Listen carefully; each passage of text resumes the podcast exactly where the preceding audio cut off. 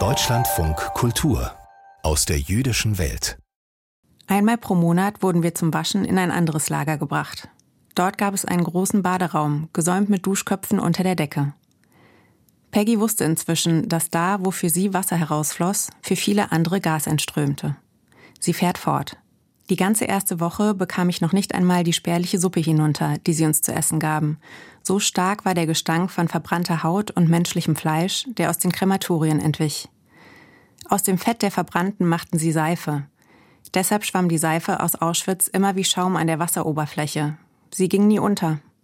Nach ihrer Ankunft in Auschwitz-Birkenau wurden den Häftlingen zufällig zusammengewürfelte alte Kleider zugeteilt. Peggy beschreibt diese so.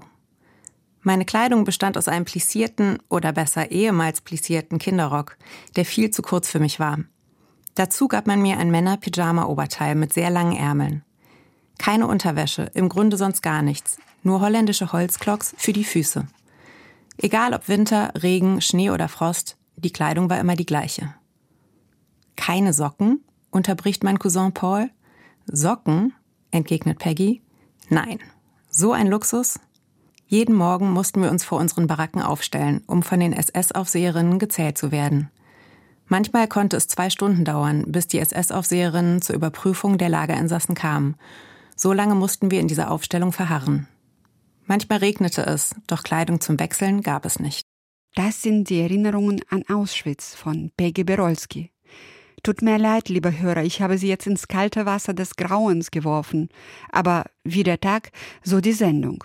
Heute, vor 78 Jahren, wurde das Konzentrationslager Auschwitz befreit und Peggy Berolski hätte fast diese Befreiung miterlebt. Fast, weil Peggy Berolski kurz davor mit dem sogenannten Todesmarsch in das Todeslager Bergen-Belsen geschickt wurde.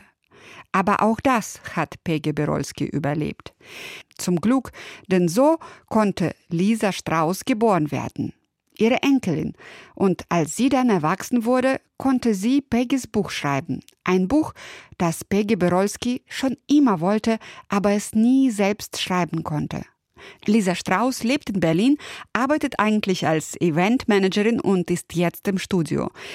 Lisa Strauss, als ihre Oma noch lebte, haben sie sie auf Kassette aufgenommen und daraus ist dann das Buch entstanden, von Krakau nach Kapstadt. Ein sehr schweres Buch, aber auch ein sehr spannendes, weil es unglaublich ist, was Peggy Berolski erlebt hat. Was hat sie denn eigentlich erlebt? Sie ist als allererstes, nachdem sie sich eine Weile in Krakau versteckt halten konnte, ist sie in das Arbeitslager Plaschow gekommen. Danach ist sie äh, nach Auschwitz deportiert worden und äh, dann im, im Rahmen des sogenannten Todesmarschs nach Bergen-Belsen. Blaschow, das war dieser Arbeitslager, wo auch Oskar Schindler seine Juden hatte. Richtig, genau. Aber sie gehörte nicht dazu. Nein. In ihrem Buch lernen wir auch, dass sie ein paar Sachen auszusetzen hatte an dem Film Schindlers Liste. Vom Lager zum Lager, vom Tag zu Tag werden die Beschreibungen immer düsterer. Und dann kommt die Befreiung und man erwartet, alle freuen sich, umarmen sich und schreiten voran in die lichte Zukunft. Aber wie war die Zeit nach der Befreiung wirklich? Ja, das ist äh, interessant, dass Sie das sagen. Das scheint nämlich ein Punkt zu sein, über den sich irgendwie niemand so richtig Gedanken macht, äh, heutzutage oder auch eben in der ganzen Zeit danach dass das äh, ganze Thema damit natürlich nicht zu Ende war. Und das Happy End, äh, wie man sich das vorstellt, das kann es ja gar nicht geben, wenn man auf einmal äh, ganz auf sich allein gestellt ist, aus diesen furchtbaren Jahren der Konzentrationslager kommt und gar kein Zuhause mehr hat und gar nicht weiß, wohin und wie und was man mit sich anfangen soll. Und äh, so war das auch für meine Großmutter. Sie ist dann ähm, nach Afrika ausgewandert, weil sie einen Onkel hatte. Und der war bereit, sie zu sich zu holen. Also darauf kam es ja auch immer an, dass man irgendwie ähm, auch, auch eine Aufnahmeberechtigung irgendwo bekommen hat. Das war für sie natürlich eine wahnsinnige Umstellung äh, in ein afrikanisches Land zu einer Familie, die sie gar nicht kannte vorher. Also sie hatte diesen Onkel noch nie kennengelernt. Sie hat dann sehr jung geheiratet, ähm, lebte dann später in Johannesburg und in Kapstadt, hat ihre eigene Familie gegründet. Aber natürlich hat sie ihre traumatische Vergangenheit nicht einfach hinter sich lassen können. Also sie hat es auch nicht hinter sich lassen können, weil sie um die Rente kämpfen musste. Richtig.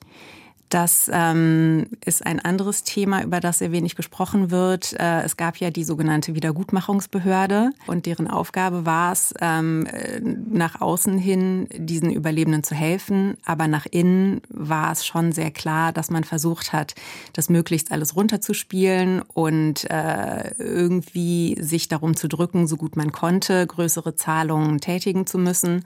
Und so musste sie eben äh, zahlreiche Untersuchungen über sich ergehen lassen und ärztliche Zertifikate vorlegen. Und dann gab es wiederum Ärzte in Deutschland, die das bewertet haben und ähm, dann da rein interpretiert haben, dass das ja alles gar nicht äh, begründet sei in den Erlebnissen, die sie in den KZs hatte, sondern dass sie ja mit Sicherheit schon auch genetische Veranlagung hatte und deshalb diese ganzen Symptome bei ihr sich manifestiert haben. Es ist davon auszugehen, dass viele der Ärzte, die damals tätig waren, auch zu NS-Zeiten schon tätig waren. Die sind ja nicht vom Erdboden verschwunden.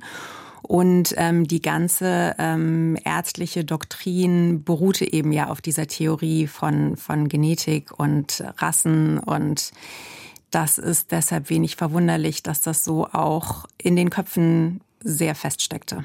Ihre Mutter, die durfte ich bei einer Lesung kennenlernen. Sie hat erzählt, dass äh, ihre Oma nicht immer die liebevollste Mutter war, was äh, vollkommen verständlich ist. Und irgendwie wirkt sich das Traumata über die Generationen aus. Äh, merken Sie bei Ihrer Mutter, dass sie einer Holocaust-Überlebenden abstammt? Gut, man weiß natürlich nicht, wie wäre meine Mutter gewesen, wenn sie anders aufgewachsen wäre. Ich kann mir vorstellen, dass ihre Kindheit sehr ungewöhnlich und schwierig war. Auf mich hat sich das, glaube ich, anders ausgewirkt. Meine Großmutter war für mich immer eine sehr liebevolle und sehr warmherzige Oma. Aber ähm, ich glaube, meine Mutter war oft eher alleingelassen mit ihren Gefühlen. Und äh, ich will natürlich nicht zu viel über die Neurosen von meiner Mutter preisgeben. Aber äh, ich bin mir sicher, dass, ähm, dass das einen Einfluss auf sie hatte, ja. Sie hat sich mit der KZ Vergangenheit ihrer Mutter aber nicht beschäftigt. Sie hat nicht versucht, dieses Buch zu schreiben, was Sie geschrieben haben. Gleichzeitig gibt es jetzt viele Bücher, die sich mit der NS-Vergangenheit oder Holocaust-Erfahrungen der Großeltern auseinandersetzen. Meinen Sie, es hat diese Zeit gebraucht, um über diese schwere Geschichte auch reden zu können, dass die dritte Generation aufwachsen müsste? Ja, das stimmt. Also das ist, glaube ich, ein Grund, dass meine Großmutter und meine Mutter sehr wenig darüber gesprochen haben und meine Mutter es mehr zu spüren bekommen hat und sie wahrscheinlich so nah dran war an dieser Geschichte, dass sie nicht die Kraft oder die Energie gehabt hätte, ähm, sich da jetzt äh, so intensiv mit zu beschäftigen, dass sie ein Buch schreibt. Ich glaube, sie hat sich in ihrem Leben genug damit beschäftigt. Vielleicht hat es einfach auch gedauert. Die Überlebenden haben da teilweise nicht drüber gesprochen oder nur sehr wenig drüber gesprochen und eben diese Distanz zu haben, dass wir zwar beteiligt sind, aber trotzdem auch weit genug entfernt, um uns damit anders auseinanderzusetzen.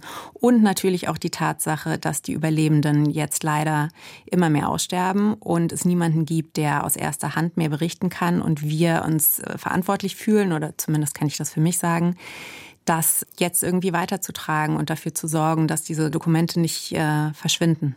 Viele junge Menschen, auch die jüdischen, sagen, das reicht langsam. Äh, wir wollen nicht mehr die, nur die Nachfahren der Opfer sein. Wir wollen nicht mehr über dieses Holocaust-Prisma gesehen werden. Äh, verstehen Sie diese Haltung oder was meinen Sie, warum es wichtig ist, dass es solche Bücher gibt? Ich verstehe die Haltung, aber ich glaube, das muss ähm, Hand in Hand nebeneinander existieren. Also äh, weder möchte ich äh, auch nur komplett über die Geschichte meiner Großmutter definiert werden, ähm, noch bin ich der Meinung, dass wir darüber nicht mehr sprechen sollten. Und natürlich ist es wichtig, ähm, dass das Judentum in Deutschland sich präsentiert als ein lebendiges, aktives, Judentum und dass es nicht eben bei dem Wort Judentum direkt der Gedanke an Auschwitz geht. Aber natürlich ist es genauso wichtig, dass dieses Kapitel der Geschichte nicht in Vergessenheit gerät. Und die deutsche Mehrheitsgesellschaft, ähm, meinen Sie, die hat es verdient, äh, in Ruhe gelassen zu werden, weil sie angeblich alles aufgearbeitet haben oder gibt es da noch einiges? Äh, leider würde ich sagen nein. Ähm, also die deutsche Mehrheitsgesellschaft hat es verdient, ähm, nicht für schuldig befunden zu werden. Und ich glaube, das ist ein Missverständnis, was oft besteht und weshalb die Leute so zurückschrecken vor dem Thema, weil sie eben immer denken, dass es automatisch impliziert, dass man sich schuldig fühlen muss. Das ist aber ja nicht der Punkt, sondern äh, man sollte sich einfach verantwortlich fühlen. Äh, Juden, Nicht-Juden, alle Menschen gleichermaßen. Und äh, dazu zählt, dass man bereit ist, sich mit diesem Thema auseinanderzusetzen äh, so wie man äh, eben auch andere Dinge in seinem, in, in seinem Leben tut und in seinen Alltag integriert, äh, zu denen man vielleicht keine Lust hat, einfach weil es Teil der Geschichte ist. Und weil wir gerade ja auch heute sehen, dass es notwendig ist, ähm, dass jeder Einzelne teilweise auch Zivilcourage aufbringt, um sich dafür einzusetzen, dass sich diese Geschichte nicht wiederholt. Lisa Strauß hat zusammen mit der Medizinerin Gine Elsner ein Buch über ihre Oma geschrieben, die die KZs Plaschow, Auschwitz und Bergen-Belsen überlebt hat. Und auch die schwierige Zeit danach. Von Krakau nach Kapstadt erschienen in VSA Verlag.